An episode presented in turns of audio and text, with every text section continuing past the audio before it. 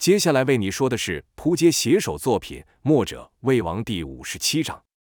却说殷万清带着姚建轩与赵月华回到了老挝盘蛇谷，这盘蛇谷还真是地如其名，正适合像殷万清这样的毒蛇居住地方，是既阴暗又闷湿。而在殷万清刚躲到洞里不久，赵天烈跟梁月英就到了。可惜赵梁二人寻了半天也没发现盘蛇谷，赵天烈发泄一通后，便率人朝另外一个祸首南宫家去了。可赵天烈的余威仍在，殷万清生怕被发现，赵天烈会打穿地面冲下来。故事直到晚上才敢动作。适才赵天烈等人在上面时，殷万清制住了姚赵二人的要害，待得松手后，才发现二子都因为他用力过猛而晕了过去。等到姚赵醒来时，就看殷万清正在喝着黑黑的地底水，吃着梅花桩的食物。姚赵都恼殷万清，原是打算不管殷万清问什么，都给他来个不理不睬。但看到殷万清有食物，腹中饥饿感就上来，止不住肚子发出咕噜叫声。殷万清自然是听到了，但并不理会。姚实在是饿得忍不住了，才说道：“也分我们一点食物，饿死我们对你没有好处啊。”殷万清斜看了姚一眼，说道：“不急，不急，等你饿得奄奄一息的时候，我自会给你一顿美食享用。”姚赵护看一眼后，同时朝四周看去，自己身处的地方是一个还算平坦的石台。石块等杂物都被堆到了旁边的石壁，就看那山壁与石块下有无数条状黑影蠕动。赵谢了害怕，小声问道：“喂，你看到那些黑影了没有？那些是什么东西？”姚知道赵觉得是蛇，他也这么觉得，但他不想说，怕说了殷万清就拿着美食逼他们享用，反而是对殷万清说道：“你这人还真是可怜，住在这种地方，跟些臭虫没有两样。”殷万清没有被激怒，反而回道。我就是觉得一个人住太孤单了，才把你们两位带来。赵道，恶心，你人恶心，讲话恶心，住的地方也恶心。殷万清道，这蛇洞自然是比不上九黎，但时间长了你会发现这里是别有风味呢。看殷万清贼笑起来，赵又骂了一声恶心。但殷万清这人深沉得很，不知道他是怎么生活的，好像对任何咒骂的言语都已经习以为常了。不论姚赵怎么骂他，他也不觉得如何。欲骂两人欲饿，姚只好忍着恶心去喝那黑臭的水。赵虽然不愿，但也能如此。突然间，殷万清丢给他们一个类似食物的东西，两人犹豫了一下。赵问道：“你说这东西有没有毒啊？”姚低声道：“他如此费劲带着我们，不会就为了将我们毒死？吃吧，有了力气，我们才好想办法对付这家伙。”姚便先吃了一口，只觉得这食物味道甚淡，那口感像肉又不像肉，是说不出的奇怪。照看瑶吃了，自己也跟着吃了些。待二人吃完后，殷万清又丢了一个东西过来，那是一只半截的虫子，说道：“味道如何？好吃吗？”瑶赵一见是虫子，就立刻反胃呕吐出来，骂道：“死蛇，臭蛇，王八蛇！”但殷万清这人心里扭曲至极，愈被骂，他是笑得愈开心，好似他就爱看人气急败坏的模样。瑶赵骂了一会后，都在心里发誓，哪天风水轮流转。让你栽在了我手里，我一定让你求死不得。又过了一会，赵突然对姚埋怨道：“我上辈子到底是欠了你多少？自从遇上了你，好像所有倒霉的事都来了。上次在海上吃生肉，这次又吃虫，我不敢想象下次会是什么了。”姚道：“我看正好相反，要不是遇上了我，你就得活活饿死在海上；要不是遇上我，你现在还受那邪功的折磨。”赵道：“什么叫邪功？那是你不识货。”我爹爹凭着那功夫横扫江湖，喊无敌手，在九黎上你也亲眼看到他有多厉害，别嘴硬说你不佩服。姚氏看到了，当时在心里也幻想自己有天能和赵天烈一样威风，但他不能让赵月华得意，便道：“那管个屁用！你爹再厉害，现在也救不了我们。再说那武功也没有你说的这么厉害，和我师父冯继子相比，还差了一大截呢。”赵道：“少吹牛了，别仗着公孙仇提过你师父就自抬脸皮。”你道家武功要真是厉害的话，怎么会连杨无惧也打不过？姚道：“那是我不想脏了手而已。要论谁的武功厉害，我只要说一点，你就无法反驳。”赵道：“吹，你这嘴除吹外，就只能够吃虫了。”讲到虫，姚不免又是一阵恶心，但他还是要说。先不说威力，我就提一点：我师傅的武功，那可不是人人想学就能学，最是讲求悟性跟资质。你也听我师弟说过了，他跟我一起拜的师，一起学的艺。但他就练不成我这本领，可你爹那武功却不同，只要有秘籍，谁就练得成。就连我没有秘籍都练成了，你不也是？”瑶说到后面时是故意压低音量，因为殷万清这时正在翻阅那冰火无极功秘籍。瑶说的这点赵确实无法反驳，因为他就是看秘籍练的。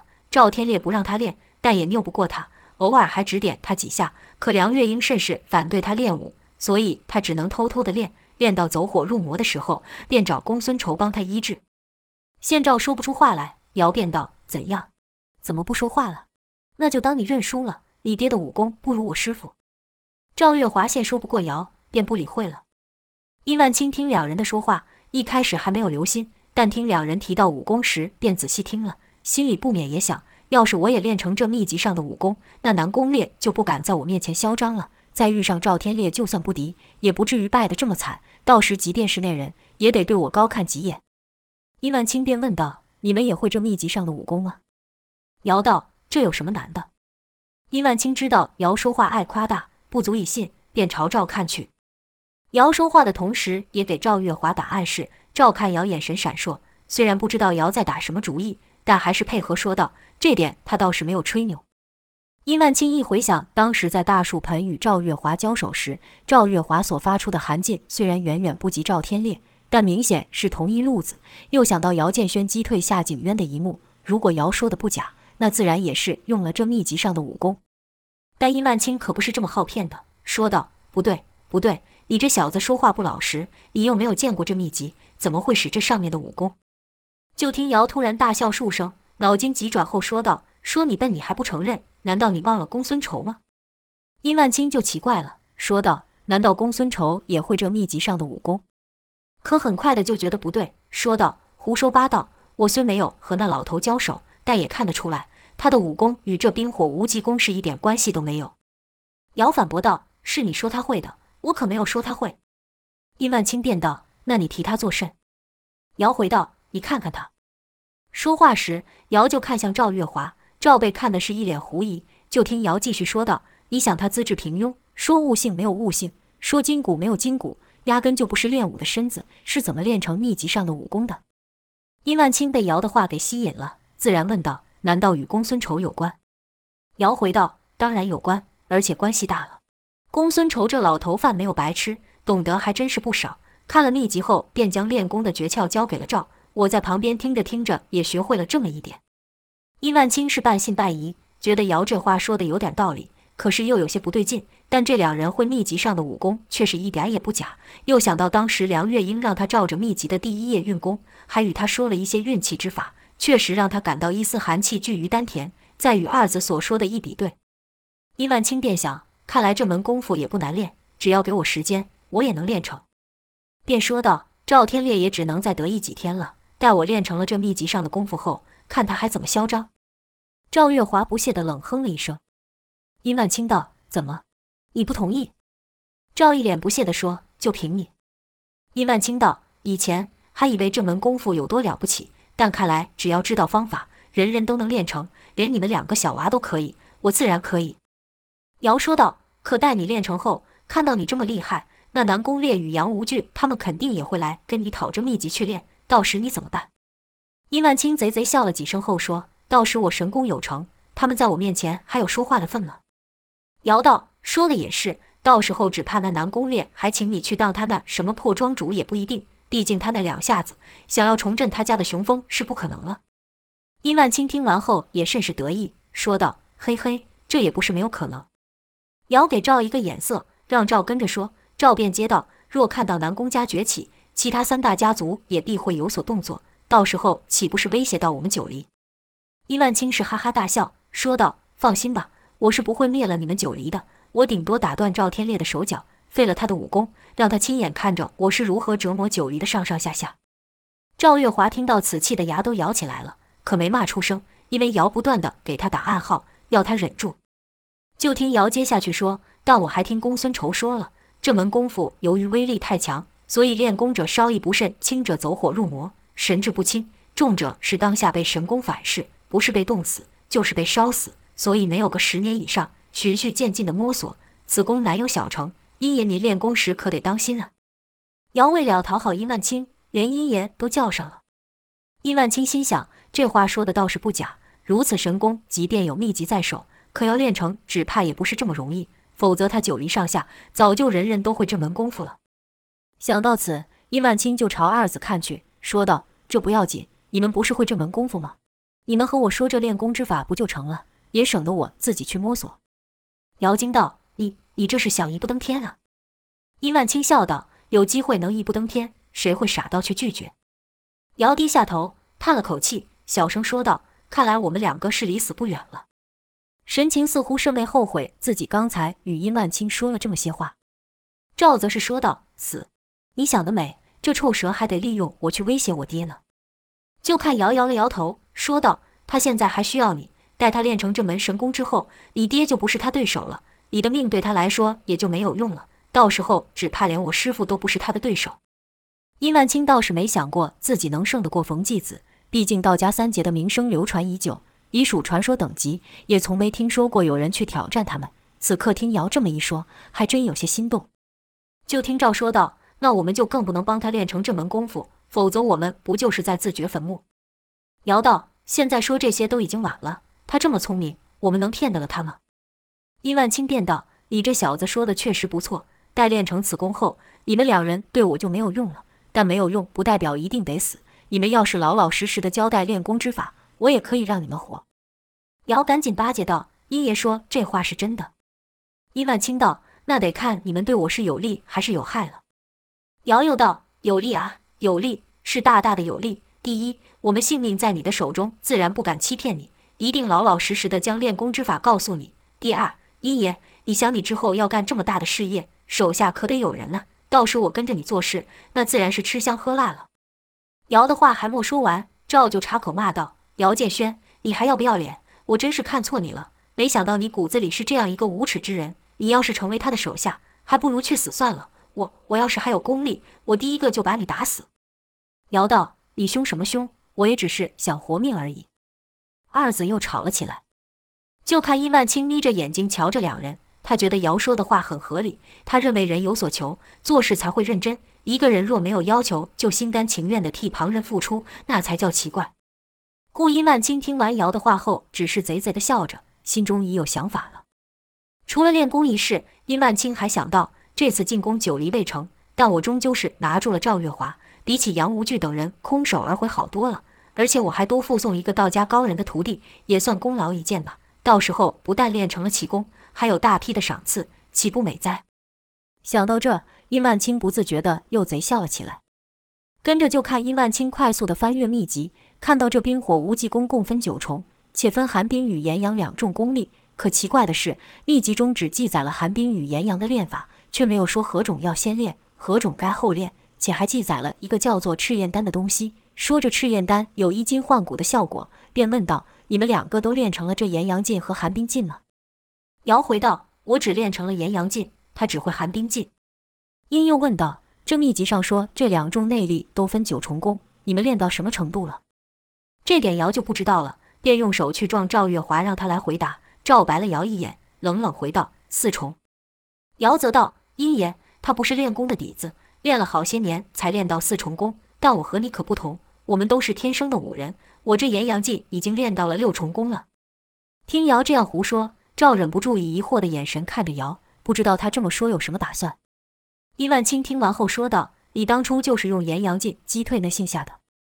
姚道：“当然，那家伙哪挡得住此神功？而且当时我才使出了三成功力而已。”殷万清突然问道。要是你这炎阳劲真的这么厉害，当初怎么不是我对手？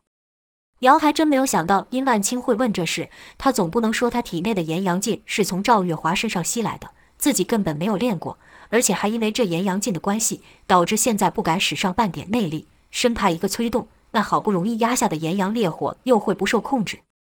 姚这一不说话，殷万清就觉得其中有鬼，冷冷道：“怎么说不上来了？这瞎话没有编好，被我抓到破绽了，是不是？”姚知道再不说话，只怕殷万清不会再相信自己了，只好先做泄气状，随便说些话来拖时间，便说道：“殷爷果然厉害，什么事都瞒不过你。”殷万清道：“少跟我来这套，你小子的心眼不少，别跟我扯三拉四的转移话题。我刚问你的话，你还没回答呢。”姚回道：“既然如此，我只能实话实说了。我这炎阳劲确实磨练到位，所以当初与阴爷动手时才莫能使上。就看殷万清眼睛眯得跟蛇一样，显然是不相信姚的话。姚记得公孙仇说过，冰火无极功的要诀就在一个抗字，便道：“这一切都怪我贪心。当初公孙仇说要练这门功夫，若是从寒冰劲开始练，须得练五年才可以练那炎阳劲，十年后当有小成。但我想，十年时间我哪里等得上？便问道：若从炎阳劲开始练起又如何？公孙仇说，要是从炎阳劲开始练，那仅仅需要一年时间就可发挥炎阳劲霸道的威力。但是。”姚说这段话时，故意说的极慢，一边说一边观察殷万清的神情。看殷万清有了兴趣后，就放慢速度。殷万清果然追问道：“但是怎么样？快给我说下去，不得有半点隐瞒。”姚才说道：“但殷爷，你想，我这才学不过几个月的时间，凭我自身这点功底，哪里能驾驭得了这门神功？所以，我使上一次后，便全身难过不已。若非到生死关头，我是绝对不会用的。这一切都怪我贪心之故啊！”这话姚氏说的七分真三分假，殷万清没听出破绽，便又问道：“照你这么说，要练这炎阳劲得缓缓了？”姚摇了摇头，不说话。殷万清问道：“怎么？难道我说的不对？”姚才道：“公孙仇说，如果我不这个贪心，求速成，稍微花点时间练这寒冰劲，一年内我便可达到赵天烈的一半功力。当初赵天烈也是如此，才能以极快的时间练成神功，一扫群雄。可我连一年都等不上。”殷爷要是不信我的话，可以问他。赵也不笨，听到这里便知道姚是想让殷万清先练这难以控制的炎阳劲，让殷万清也受这走火之苦，便配合的说道：“姚建轩，我们九黎是哪里亏待你了？我们不但没有追究你偷练武功，还帮你医治好内伤。现在你居然把这天大的秘密说给他听，他要练成了神夫，那不还找我们九黎算账？你，你这个忘恩负义的小人！”赵庄的一副气急败坏的样子。确实让殷万清更相信了些。姚反驳道：“都什么时候了，哪还管得了这些？我这不光是为了我自己，也是在救你。我们要不对殷爷有些好处，那他还不得把我们杀了？就算他不动手，把我们抛在昏天暗地的地下，我们能好过吗？”姚说到后面，声音又故意压低。殷万清听这二人是愈吵愈凶，便又信了几分。可这两人一吵起来就没完没了，把殷万清给闹了个不耐烦，喝道：“够了，够了！”殷万清听完姚的话后，已决定要先练炎阳劲，但他还想，当日虽然看到这小子震退了夏景渊，但夏景渊也没有如何，难道这炎阳劲就这样而已吗？便说道：“小子，你给我施展一下这炎阳劲。”姚心里早就在想，殷万清不是这么好对付的人，肯定会有此一要求。要取信殷万清，光靠说的果然不够，还得冒上生命危险。姚氏面有难色，哀求道：“殷爷，可我这功力不到位。”一使出，那就得受焚身之苦，难受得很。殷万清道：“那也是你难受，与我有什么干系？”姚一咬牙说道：“好吧。”刚想要起身，赵就拉住了他，说道：“你真的不要命了？”姚甩开赵的手，两眼直视着赵，说道：“你记住，我所做的一切都是为了能让我们活命。”跟着对殷万清道：“殷爷，这炎阳劲的威力，你可得瞧仔细了。这炎阳劲练功的诀窍，连他也不知道，只有我知道。”你要想真想叱咤江湖，一步登天，可不能见死不救。殷万清没有说话，只是死死盯着姚。就看姚走到一个石壁前，强运起功力。当此时，他体内雪阁冰晶的效果早就没有了。可姚仍不敢使上半点内力，但此刻也是逼不得已了。姚虽然还不会控制这炎阳劲，但没有关系，他知道只要他强运起浑元功，就能激起炎阳劲。果然，没有过多久，就看他身上冒出淡淡蒸汽。赵月华知道这是炎阳劲所致。再来就看姚将手抵在了那湿漉漉的石壁上，姚的身子也变得愈来愈红。姚此刻是不敢保留，心想要让这条臭蛇上当，不使点真功夫可不行。就看他手底的那石壁也冒出蒸汽，而后姚的手就渐渐地陷入石壁内，直到姚整个手掌都陷进去后，才坚持不住。此时他体内的炎阳劲又再度不受控制。整个人是难过异常，倒了下去。殷万清立刻纵身过去查看姚留在石壁上的手印，而后就听殷万清连声道：“好。”那石壁上的掌印还热得异常。此刻他确实相信了姚所说的话，这炎阳劲的威力确实比寒冰劲厉害多了。但姚可就不好过了，是全身通红，热得厉害，再加上他身上还有殷万清的蛇毒未解，就看姚那涨红的身上还有墨绿色青筋浮现。赵赶忙道：“喂。”你快救他呀！你不是想要练成神功吗？没有他帮忙，你是绝对不可能练成的。”伊万青心想：这女娃说的不错，她死了对我也没好处，须得先替她解毒。就看他将指尖插入瑶的梗子，没有一会，瑶经脉上的墨绿色便逐渐褪去，可那身体的热气却还在。伊万青于碰触瑶的身体时也是一愣，心想：这小子没有说谎，练这神功要出了岔子，那还真就没有命了。但这神功的威力这么厉害，我要练成了这门功夫，还需要盼那赵天烈吗？还需要听命于南宫烈吗？看来让这两人活着的好处是远远大于坏处。想到此，殷万清又朝赵月华的脖梗处伸指插去。赵此时是全心关注在瑶的身上，根本没有注意到殷万清。突然就感觉梗子一阵刺痛，全身刺麻的倒在了地上。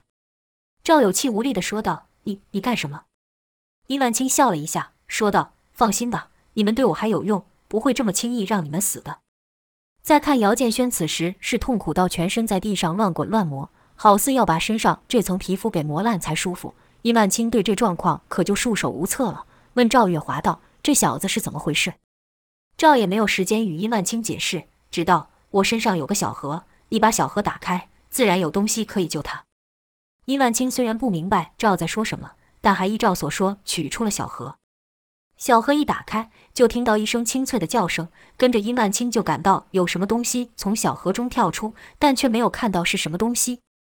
殷万青更感到奇妙，心想。刚才明明感觉有物体晃动，也有听到声音，却看不到，这是什么神奇之物？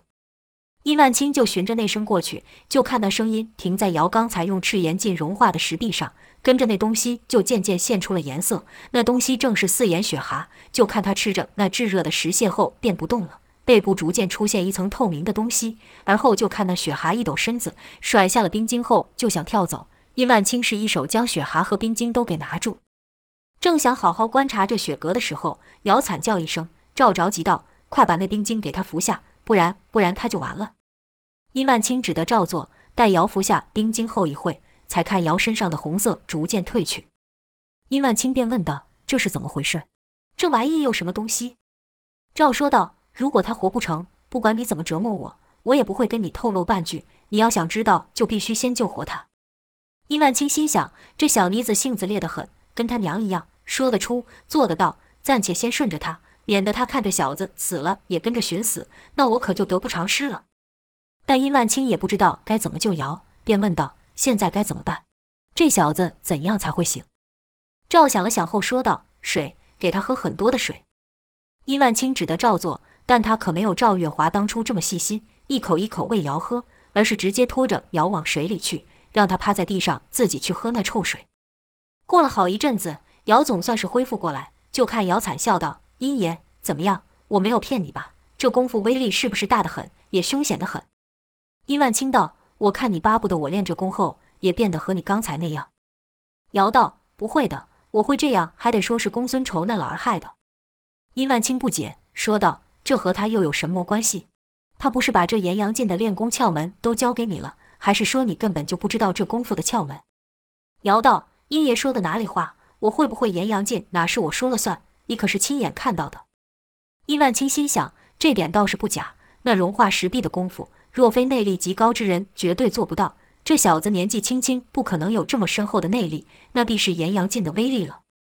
瑶接着说道：“可你想，公孙仇那老家伙也不是省油的灯，他就是不教我寒冰劲的修炼之法。这冰火无极功必须得冰火二力在体内互相融合才行。我只有炎阳劲一力。”自然是好不了，但阴爷你就不一样了。我们两个分别教你寒冰与炎阳劲的修炼之法，你想不成功都难了。殷万清亲眼看到炎阳劲的威力，确实很心动。或者说，江湖中人看到冰火无极功的秘籍，没有人不会心动的。可看到瑶这痛苦的模样，也是不安，便问道：“刚才那小东西是什么？为什么吃下那玩意后就恢复正常了？”瑶道：“那东西叫做四眼雪蛤，这四眼雪蛤可神奇了。”爱吃毒物，吃了之后就会分泌一种叫做雪蛤冰晶的东西。那冰晶据说是天下间至寒之物。适才我周身上下遭到炎阳劲反噬的样子，你也看到了。但服下了这冰晶，就好像在燃烧的火盆中投下一块冰块，这火自然就被压制住了。殷万清听后点了点头，可还有疑问，便道：“如此奇物怎会在你们身上？”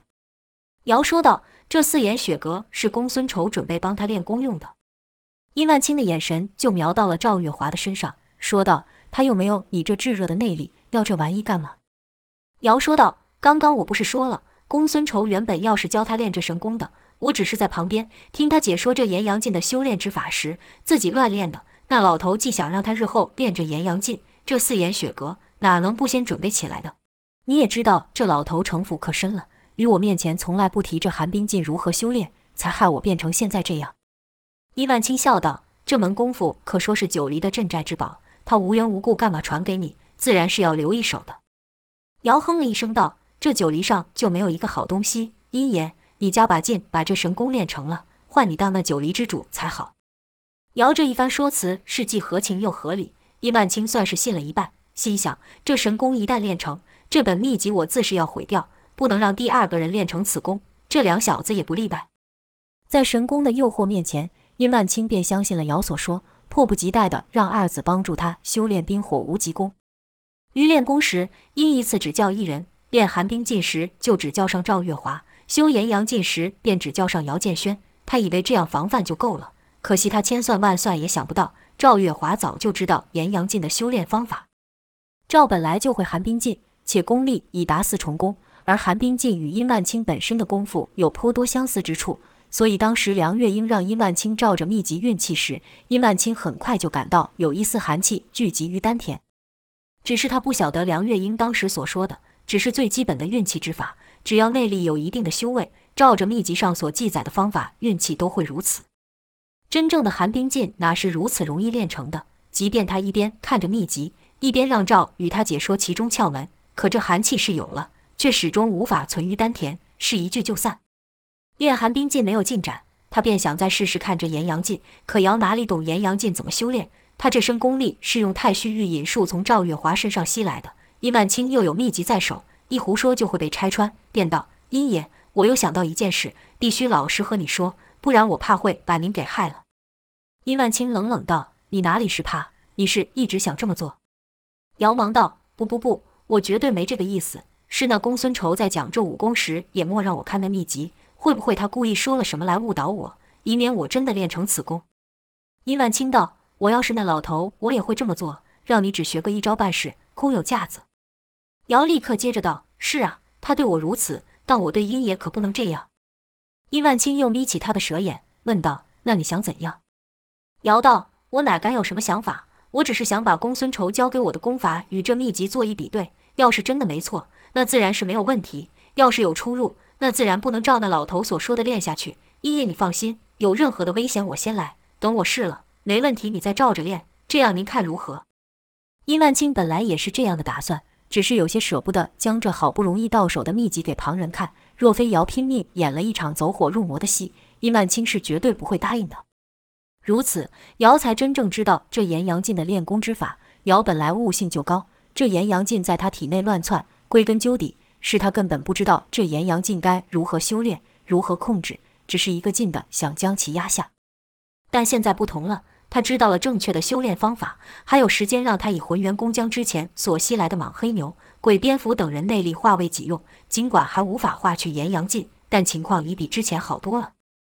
炎阳劲当初入姚体内就是四重功的威力，姚自是难以驾驭。现在他照着秘籍从一重功开始练起，而且他还真没有骗殷万清。他知道殷万清精明得很，对武功的见解也比自己深。要是乱说或是装懂，只怕立时会被戳破。故姚氏遇到不解之处，就提出来与殷万清讨论。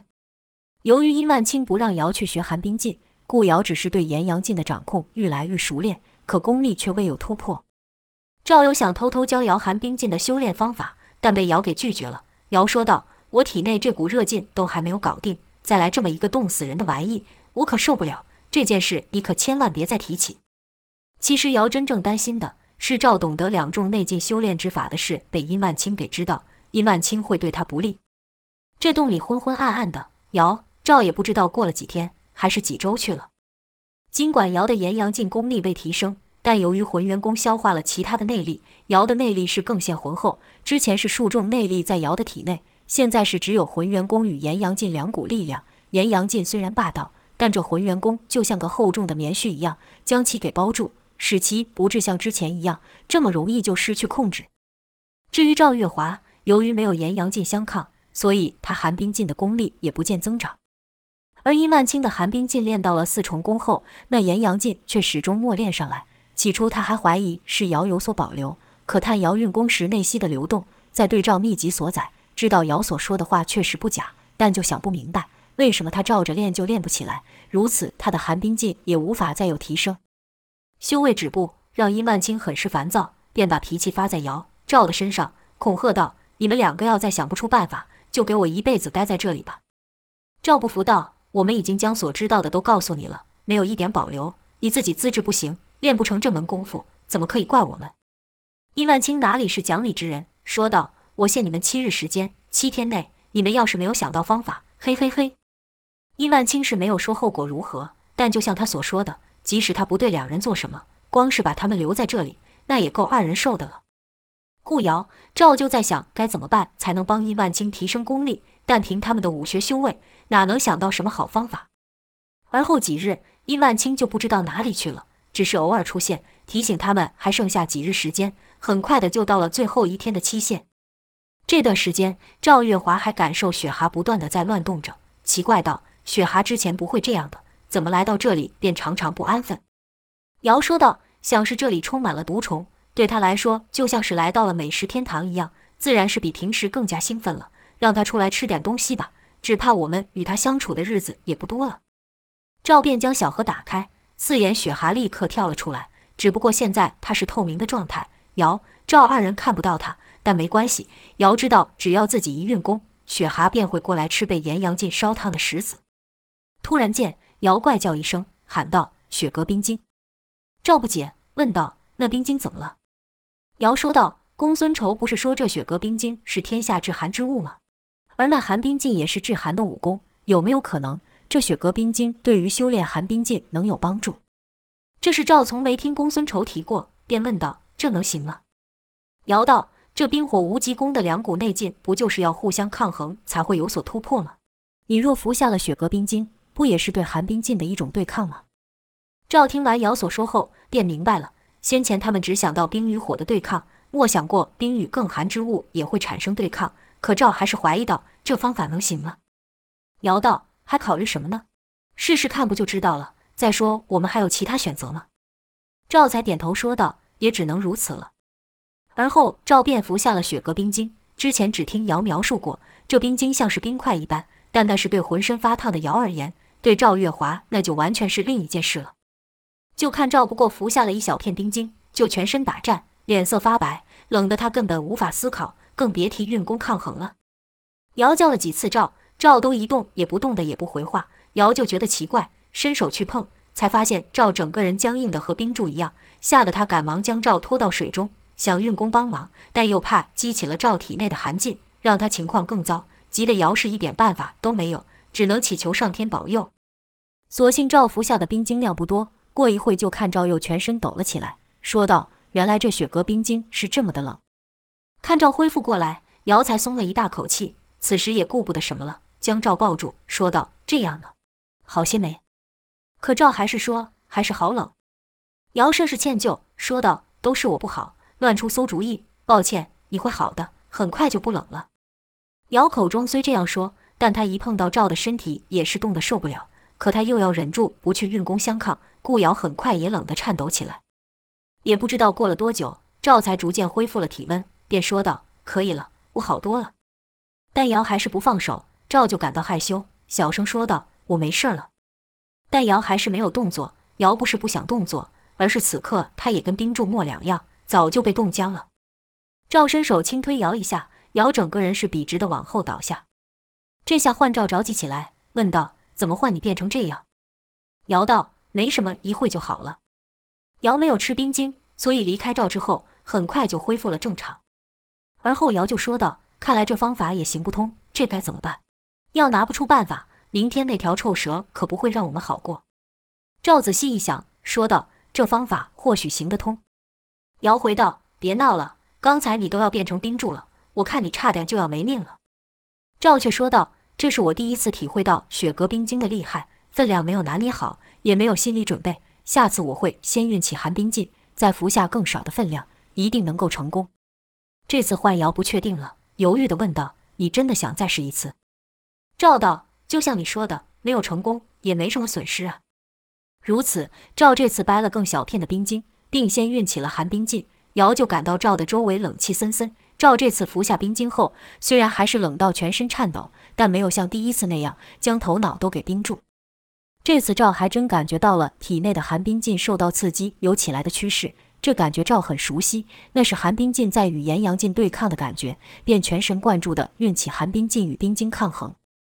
瑶只觉得赵的身子是愈来愈冷，叫了几次赵也没反应，但瑶也看得出来，这次和之前不一样，这次赵身子有起伏，不是僵硬的。散发出的寒气也是一阵强一阵弱。